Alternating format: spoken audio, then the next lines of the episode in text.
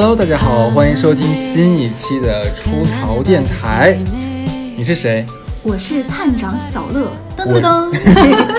我是哈四医生。哎呦呦呦呦，很严肃一点吗？呃，要要要要那个什么吗？好，为什么今天我们的身份这么特殊？因为刚好是在这个阴历七月份到了。对。这个七月份非常有意思啊！你想，咱们这个情人节呀、中元节都在这个月，所以台湾有一首歌就是来歌颂这个月的，你知道叫什么吗？叫啥？死了都要爱。不好意思，有点冷，不好意思啊。就是就爱和闹鬼是一样的，你知道吗？所以这两个节日的话，大家会更喜欢哪一个呢？嗯，其他电台的话，我觉得在这个月肯定都在讲什么鬼故事啊什么的。但是阿拉出逃是多么的傲娇呢？对对啊，就怎么可能跟别人走一样的路线？所以说。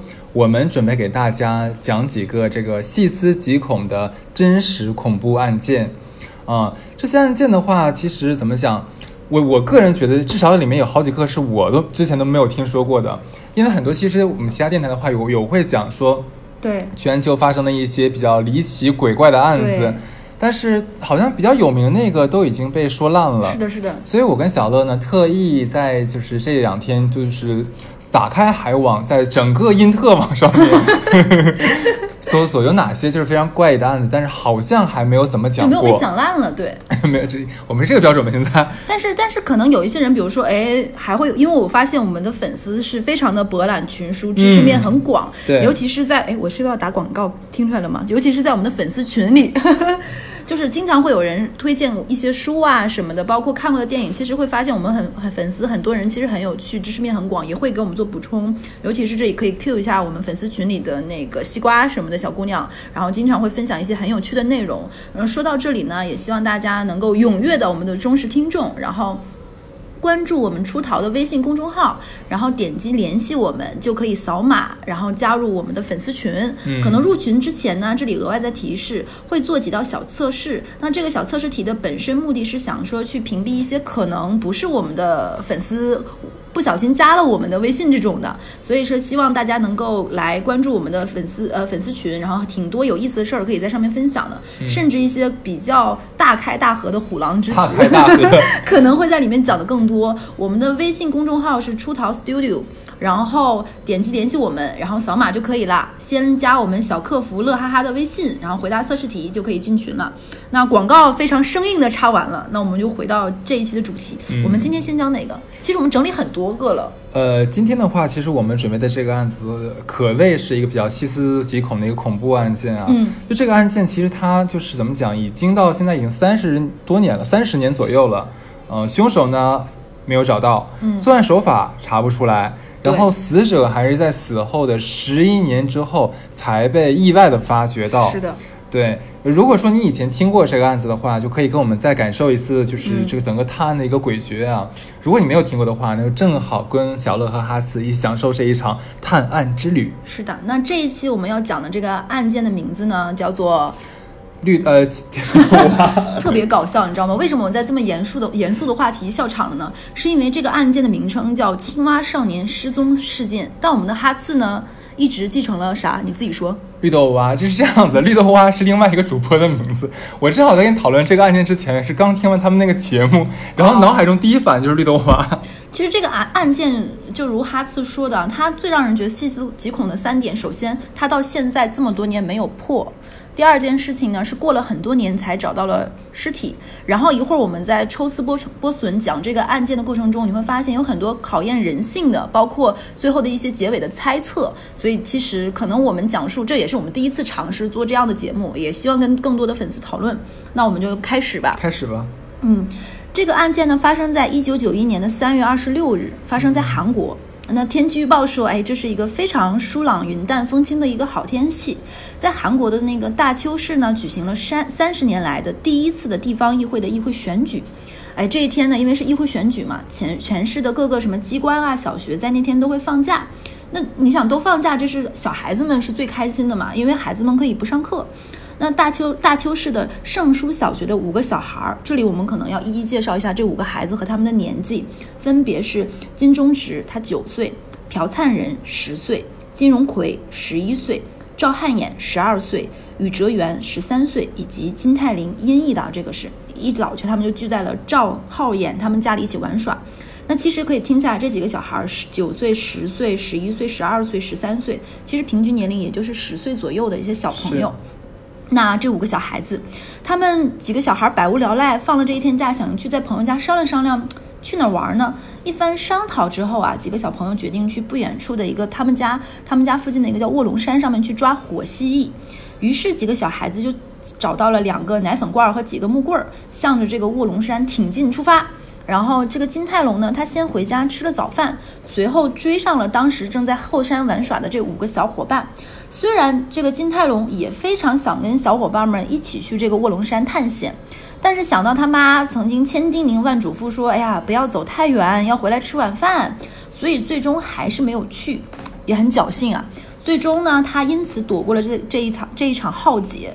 然后呢，他之后被媒体称为是这个青蛙少年事件的生还者。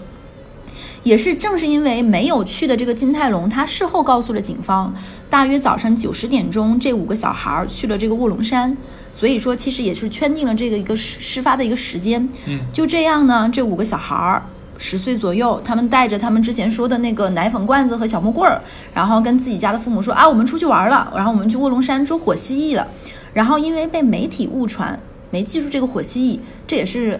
不得不搞笑，韩国媒体的这种粗暴程度，嗯，被被误传成了说青蛙少年，因为以为他们去捉青蛙嘛，嗯，其实刚才有提到他们去那个卧龙山玩嘛，卧龙山是一个距离他们村子其实也就一公里左右的一个小山坡，嗯，海拔也就三十多米，三百多米，也就是个小土泡呗，是一个没有被开发的这样一个杂草丛生的一个荒原山区，里面有什么小溪流呀、小池塘呀什么的。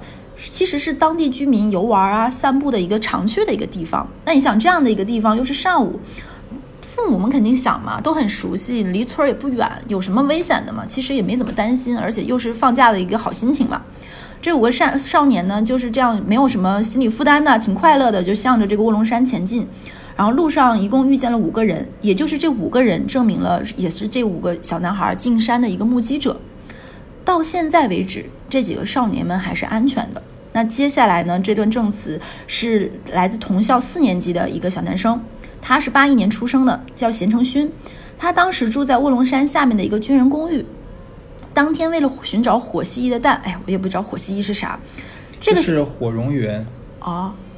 他们那边叫火溪，然后中国叫火蝾螈。对。然后他当时也是去了那个卧龙山的溪谷，后来他和同伴就分开了，独自爬到了卧龙山半山腰的一个坟墓附近。当时传来两声尖叫声，时间大概是十一点半左右。哎，要注意的是，这个证词说听到两声尖叫的话是这个姓贤的小朋友说的。嗯，OK，这个是埋下一个伏笔，后面会讲。好的，我可能忘了这个伏笔，到时候还次接上。嗯。不过呢，据一起上山的同伴说，他们没有听到这个声音，只是这个贤成勋这个小朋友他听到了这个声音。此时，目击者的线索到这里就断掉了，五个少年也彻底的消失在这片荒野的卧龙山里面了。那傍晚六点左右呢，五个少年都没有回到家里。那五个少年的父母呢，在富卧龙山附近寻寻找了一番，没有什么收获，在七点五十分的时候就报了警。可是警方表示呢。在还没有满二十四个小，哎，这点其实好像跟国内一致，就没满二十四个小时，其实是没有办法立案的。对。然后父母呢就联合了村里的村民，大家一起开始分头寻找。这时已经晚上七点多了嘛，快八点了，一直到次日的凌晨三点，仍然没有孩子们的任何消息。其实也是从这里开始，再也没有过小朋友们的消息了。这是整个案件的一个大背景。对。然后呢，然后我们后面讲一讲这个事件的一个发展。据后来就接到报警之后呢，警方在没有任何明确的证据的情况下，就觉得可能孩子们就是因为跟家里不和，因为他们不可能听父母们的一面之词嘛，他们会觉得小孩子们可能就是跟家庭吵架啦、不愉快啦，或者是出去玩儿，就是没有查到这些孩子们的一个具体踪迹。警方把这个错误的判断呢，也成为后面推迟了正式调查的一个导火索。当时前面不有讲过嘛，大邱市正值三十年一唯一一次这样的一个议员选举。因为这件事是一个儿童失踪案，而且一下子是失踪了五个小孩嘛，韩国上下其实非常的震惊的。毕竟在呃这方面，如果下足了功夫的话，其实是对他们的选举得到选民的一个票选支持，是一个非常好的一个机会。所以当时参选的议员们纷纷夹带着他们这种私心嘛，开始向总统请愿啊，希望能够政府加以重视啊等等。几天后呢，韩国当时的总统卢泰愚，哎，其实后面有机会插一下，可以讲讲韩国的总统。没有一个好下场的总统，其实有有必有必要介绍一下，这里就不岔开话头了。这个总统呢，他下令悬赏了四千二百万韩元。四千二百万韩元什么概念呢？我们不能拿当时的物价来比，我大概算了一下，折合现在人民币大概是不到三十万左右。这样一个四千两百万韩元的一个悬赏，开始正正式的搜索孩子们的相关线索，还给警方做出了特殊的批示，让大邱地方的警察在卧龙山地区进行地毯式的搜索。后面我们就说说这有多地毯啊！当时韩国光是出动警力跟军队就达到了空前的三十一点八万人，你想想整个韩国人口也就当时不足四千五百万，嗯三十一点八万人的这个可以说非常毫不夸张的说，为了这五个孩子，就举了倾国之力了，已经。对对对，就在当时创下了人数就是单一案件的这种耗费的这种人力啊各方面的一个记录了。然后呢，当时正好是韩韩朝的一个军事对峙的一个阶段，就这样一个大背景下，韩国能在这样的一个情况下调集这么多人数的一线部队去投入到这样的一个搜索行动中，其实可以看出来是非常重视，对对对。相当重视。嗯，这里刚才也讲了大背景了，这样一个环境下，这样地毯式的搜索下，加上四千两百万这样的一个总统批示的一个就是悬赏嘛，这样一个情况，居然寻找活动持续了七个月，成果却收效甚微，甚至还有人非常恶劣的打电话开玩笑说：“孩子在我这儿，把钱拿来吧。”孩子现在被我保护着，想要孩子就去找谁谁谁吧。还有人打电话恶作剧说自己的孩子也失踪了。其实这个你不觉得有点玄幻的，像电视剧演的一些情节，是不是？但是其实我觉得整个过程也是非常考验人性的。在当时呢，这起事件几乎是韩国全国上下一起都想解决的一个这样的一个案件。五名少年呢，他们其实喜欢看漫画，嗯然后录像等，就是在这些内容中没有无一例外的去插播了这个关于青蛙少年这种寻寻找的这类的这种广告，甚至在巧克力派啊、饼干上也印有了这种青蛙少年的这样。基本当时所有的像广告牌呀、是的。是的然后所有的商品的上面包装上面、嗯。都会印有五个孩子的相片和失踪的信息，是的。让全国人民就是在尽呃他们自己所有可能就接触到这个、嗯。呃是什么失踪令的情况下来寻找这个孩子。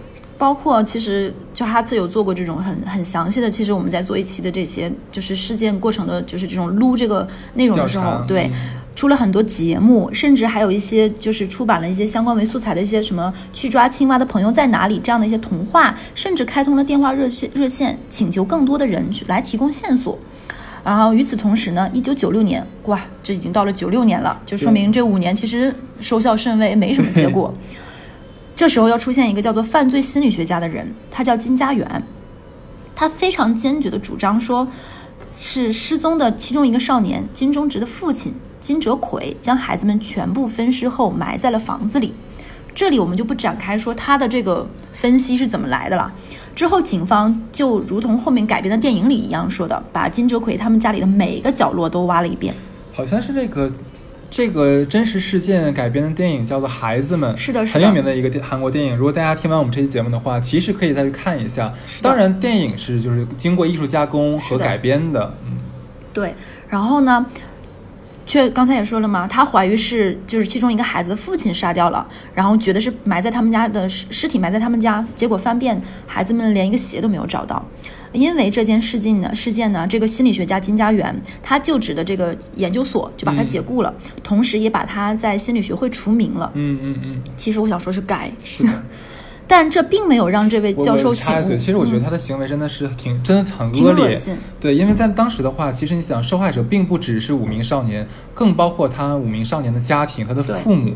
当时他们等于说是已经经受了一次这个像孩子失踪，是的这已经是经历一次很大的打击了。然后这个时候的话，又被冤枉说他们就是杀人凶手，被全等于说是被当地的什么村民啊群起而围攻攻之，甚至又把全家全刨掉了。全整个韩国的警方和电视媒体应该都关注这件事情。堵着他大门口，这样天天报道说你是不是把五个孩子杀了呀？就你怎么想的呀？其实等于说无疑是就是给这些家长一个雪上加霜，第二次重重重的伤害。那你说他有什么证据呢？可能他也就是他这些什么心理侧写呀，他的一些什么心理分析，没有任何明确的证据，然后把矛头指向受害者的家属，其实这非常残忍。但是当时你想说，这个案件已经从九一年一直延伸到了九六年，其实没有任何的进展。嗯，我想当时的警方压，警方也好，政界也好，他们压力应该非常的大。就绷在那对，里。所以有任何像像这个什么所谓的金家园这个心理犯罪心理这个什么大师啊，他给你抛出一个线索，就会炸开哪怕是连就是根据都没有的话，这些人也会疯狂的扑上去，然后就开始各种的撕扯去刨，想刨出真相。没错，而且少年的失踪五年，如果能够把这个，其实也是可以成名的一个大好机会。对，这里还没有说完啊、这个金家园他不是被解雇了，然后被心理学会除名吗？嗯，他到这里还没有醒悟哦，他不断的主张这个孩子的爸爸金哲奎是犯人是凶手，并在某一些论坛上开设一些就是这种话题，引导这种舆论的方向。这简直是这他妈是个无耻的 KOL 啊，是不是？即便后来发现没有发现了孩子们的遗骨，这是很后面了嘛，他还是坚持主张这个金哲奎就这个爸爸是犯人。我操，真是。还撰写了一本叫做《孩子们没有上山》来阐述自己认为的所谓的所谓的这个真相，这个真相要加上引号。然后呢，这个爸爸其实也挺惨的，他为了寻找孩子，已经放弃了自己的工作，苦苦寻找了寻找了十几年。案子发生在九一年三月份，到了二零零一年的三月的时候，十年整了，不幸患上了肝癌，嗯，几个月之后去世了，就抑郁而终，也没有找到孩子，挺痛苦的，我觉得这件事情。真的，而且还要背负上杀人犯的一个恶名。就想想看，我觉得这这十年他走的太难了，而且其实肝癌很多什么都是积淤积的心理的这个当然疏解不开。当然他到最后临死之前还在说，其实只要孩子们活着活着就好，其实有点难受。说到这里，后来呢？这是又后来了，这个案子真的是时间线瞒得太长了。后来孩子们的尸骨在山里被挖了出来，就是卧龙山，对吧？对对对，这里再埋上卧龙山这个梗啊，它到底是不是第一犯罪现场？我们后面可能在关于这个案子一些猜测中后面再讲。事情到了二零一一年了，已经过了二十年了。然后这个金家园又是前面那个叨逼叨的叨逼叨的这个心理被除名的这个心理学的这个教授，他接受采访的时候，终于承认了他当年误判，并向无名少年的家长道歉。但对于其他假设，他仍然坚持认为可信。我想说，当年那个话说的很对，就是《流星花园》里说，道歉如果有用的话，要警察干嘛？是呀，那其实我们已经把整个事情的经过，就按时间脉络，包括后面的这些一系列的这个时间线，那我们就开始讲讲这个事情的结局了。因为没有新的证据和线索出现，青蛙少年的失踪案就这样沉寂下来了。警方甚至还发布过失踪少年长大之后他们长什么样的照片，就模拟嘛，希望能够找到他们。就这样过了十一年，二零零二年的九月二十六日，一个名叫金宇根的男子，啊，吴宇根的男子报道说，在卧龙山的山腰，也就是某个高校的施工场地，发现了几个孩子的遗体。就是在卧龙山嘛，这个地方距离孩子们的家非常近，只有三百米。对，真的，这很夸张。三百米是一个什么样的距离？大家心里肯定有数。然后发现遗体的二十六号的前后几天，当时当地正好下着大雨，就把卧龙山上的一些泥土呢，就是冲冲刷下来好几层，孩子们的白骨，就是骨化的这个遗体，然后被发现了。是不是有点魔幻？这个时候，当时地毯式的搜索呢，怎么就没发现呢？但这次警方再次犯了一个严重的错误，我可服了，真是，到底还要犯多少个错误？大邱达西警署接到报案后立马出动了，是立马出动了，并且因为当时太急于调查，没有进行现场保护，就是很很想笑，是不是？这这这是猴急猴急，不能懂，真的不能懂。也没有叫科学搜查队，就啥也不是，就着急就赶去了。嗯然后利用镐头，对，没没说错，就是镐头，就是那个敲呗，估计就这些玩意儿，最原始的工具，对这个案发地直接进行了挖掘取证，破坏了犯罪现场。或许警方在急吼吼的挖掘，突突突一顿挖之后，终于回过味儿了，哎，觉得自己好像做错了，但为了推卸失职失职的这个责任。所以在也没有做什么，也因为在没有进行什么准确的尸检啊、现场鉴定的情况下，就以周围没有发现其他他杀的痕迹为由，单方面的得出结论，牛逼！就是挺生硬的。单方面宣布。对，他们认为孩子们是在卧龙山捉火蜥蜴的过程中迷路了，在家三百米的地方是没听错，警方单方面认为他们迷路了，在后面寻找回家路途路途中，因为低温被冻死了。我因为就是气到无无与伦比，真的是。就是感觉韩国警方的办事能力和他们的这个智商，哪怕编瞎话的话，你编的圆满一点，对，就是？就侮辱侮辱人嘛，这不是？警方这一推测遭到了家长们的强烈抗议。别说家长们了，我们也抗议对呀、啊光是从现场的情况来看，五名少年就五名少年就不可能是自然意外的死亡。嗯，肯定的，就接下来就讲一讲这五个少年的死状。其实这个也是整个案件最比较离对奇的一个地方。因为我们是一个语言类的节目嘛，就音频，你可能看不到。我觉得如果配合一些当时模拟的一些现场，或者是那咋的？给他演咋的？就包括去，可能你后面去看那个刚才哈斯推荐那个电影《孩子们》，这个其实你会更觉得很很难受。他们的死状其实是非常诡异，五个人的尸骨像是叠罗汉一样叠在了深坑里，最上面还压了一块大石头。就五个孩子，一个压着一个，一个对就摞叠罗汉起来了。嗯，你说自杀的话，哪有这么个死法？对啊，然后少年们的衣袖被凉凉捆绑在一起，还有一种就是那种非常奇异的手法系成了圆形。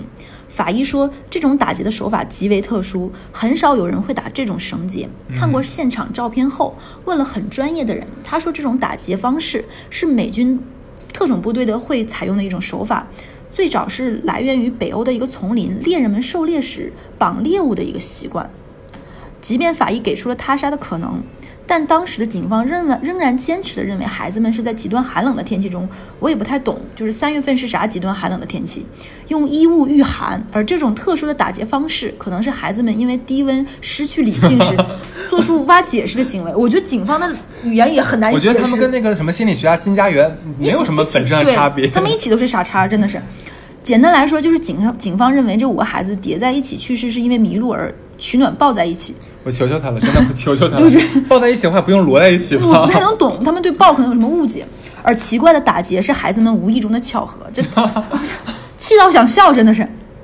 那么问题来了，卧龙山刚才前面也介绍了，三百米本来就不高，他们发现尸体的这个地方距家又三百米，嗯，你说就这样一个地方，三百米，其实我觉得就是肉眼的话，咱们是值得看，直接看得见三百米外是的。呀。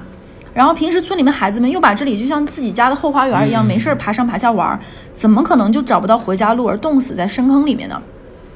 对于警方一直主张五名少年因为迷路而遇难的说法，住在卧龙山山脚的村民说，如果孩子们在那里找不到路，就算不能看到村子，也能看到村后的高速公路的灯光呀。嗯，金荣奎的父亲金贤道也无法接受这样的一个说法。他说，后面就是金府线铁路经过，到了晚上，周围村子的灯光都非常的亮，怎么就会在这样的地方就发生这种嗯天？就是就不可能的无妄之灾对对，后面呢，警察也在电视节目里坦诚说，卧龙山不是高山，而且是荒山，还又不是什么茂密的丛林啊什么的，孩子们的确不可能在那里遇难。所以五位少年是否是被谋杀的，这是一个板儿上钉钉的事实。其实警察后面也承认了嘛。其实我觉得警察一直都知道是谋杀的，是的但是当时推卸责任为了推卸责任的话，随便糊弄他说法。对嗯，真想拿那个镐头去搞他们，那么另一个问题也其实摆到明面上了嘛？那你想，一九九一年第一次地毯地毯式的这样一个搜搜查的时候，调动了三十一点八万的这样的一个人力，警方工作人员跟亲属也在卧龙山上坐着直升机来来回回看了个遍，一草一木，其实我估计都已经翻遍了。对，那怎么这样的一个你想你埋过人的地方，怎么就没有人发现呢？这时候啊，机智的韩国警方又给出了回复，说当初遗骸发现的地点不包括在集中搜索的这个范围内，而且警方还推测说，自然死亡后尸体上堆积了泥土、石头和落叶等，因此很难找到尸体。那派三十点八万人过去干什么去了呢？对啊就然后他们还补充了一个条件，说孩子们失踪当天下了大雨，So what？对，然后这些家属们、这些遗属们，他们反驳说，遗骸发现地点也曾被村民进行过搜索。因为你想想，前面我们已经介绍了，他们当天晚上警察不立案的时候，这些家属们就已经发动了村民搜索到凌晨三点钟了。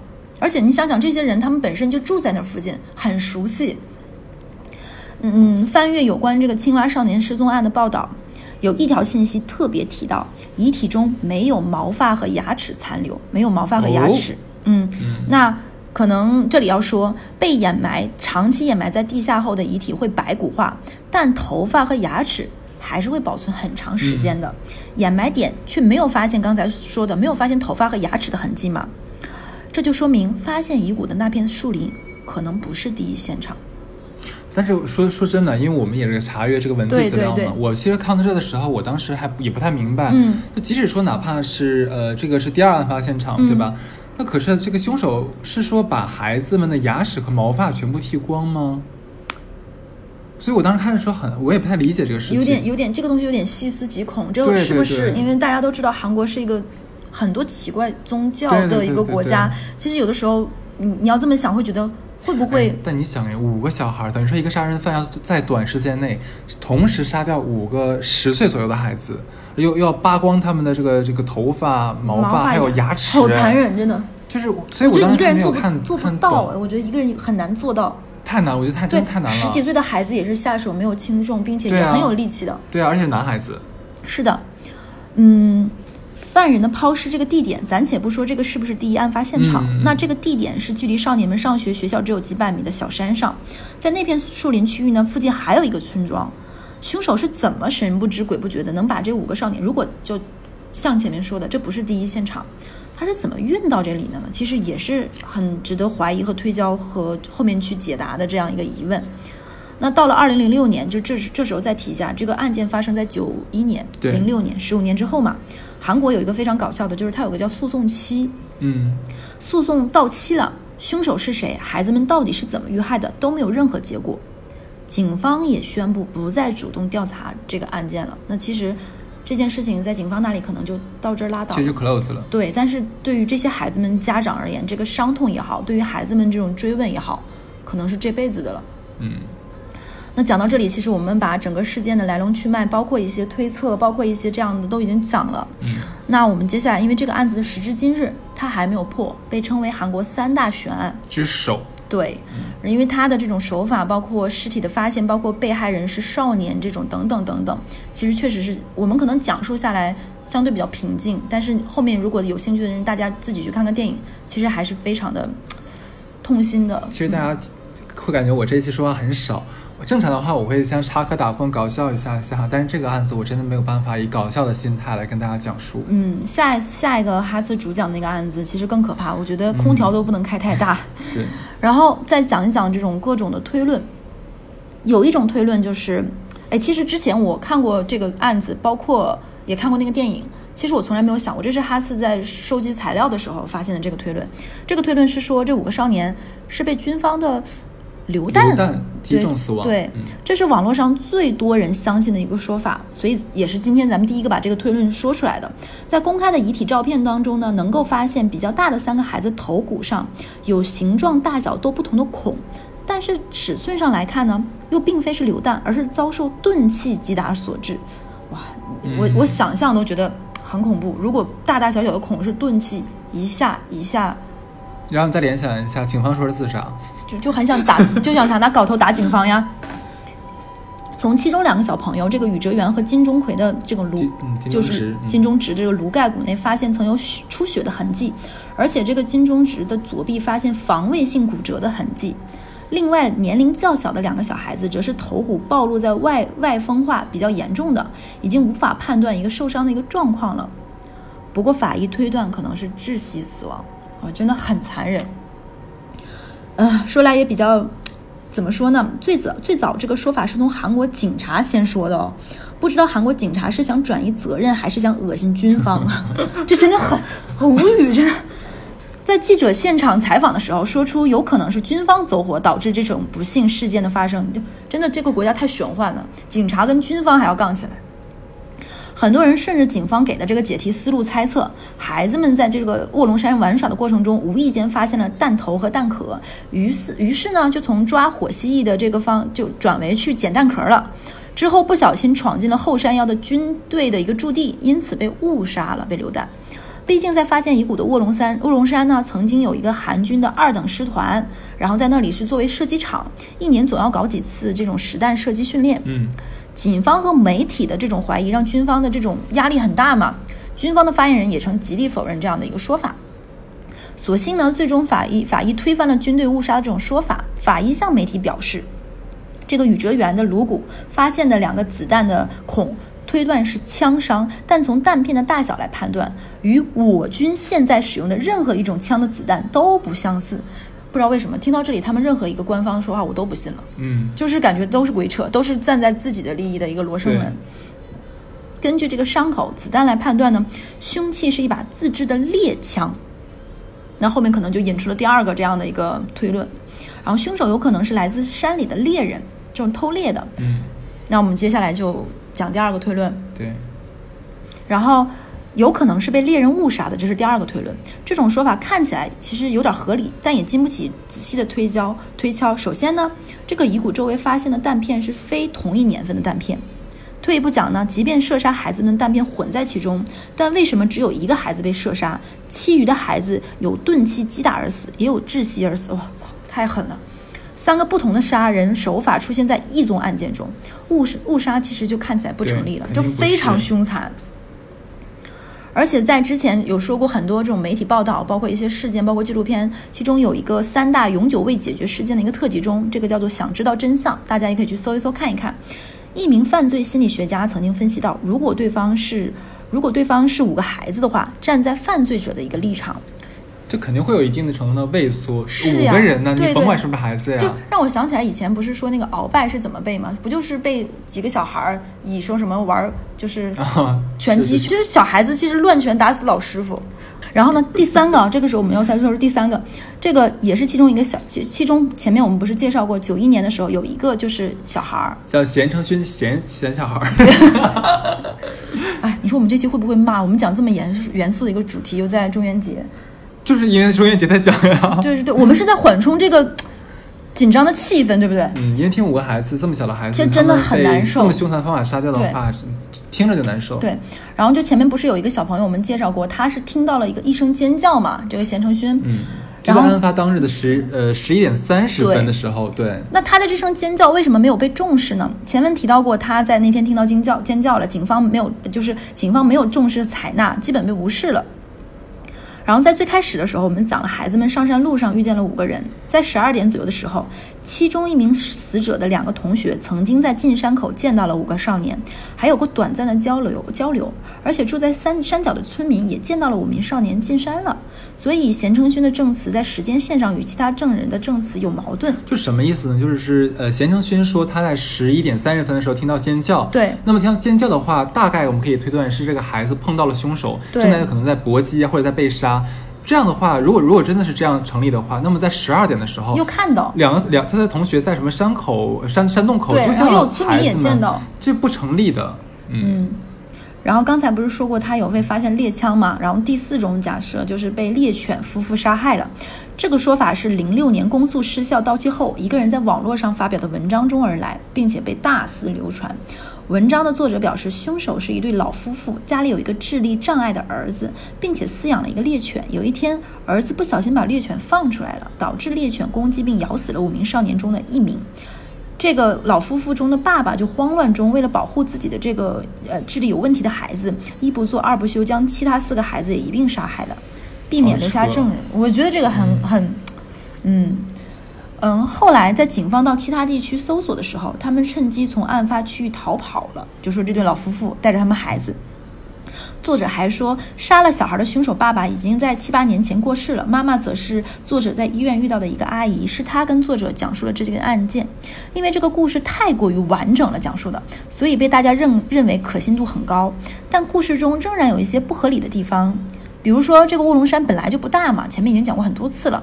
那村子内的人际关系又非常的简单而直接，很熟悉。一个家中有智力障碍的儿子，养狗的这样一个猎人家庭。不可能村里的人是没有印象、没有接触过的。如果这个案件发生之后，这一家人还逃跑了，肯定就算警方没有发现，村民也会意识到有怀疑的，所以这个推论也被推翻了。嗯，那其实这个我们这个案件其实到这里也是从头到尾就是理完了。那前面也说过，这个二零一一年的时候，韩国将这个事件搬上荧幕了，也是哈次有介绍过的那个电影叫《孩子们》。有兴趣的听众朋友们看完这我们的讲述，可能我们也有一些带有个人情感上面的刚刚才一些表达，大家可以去看一看。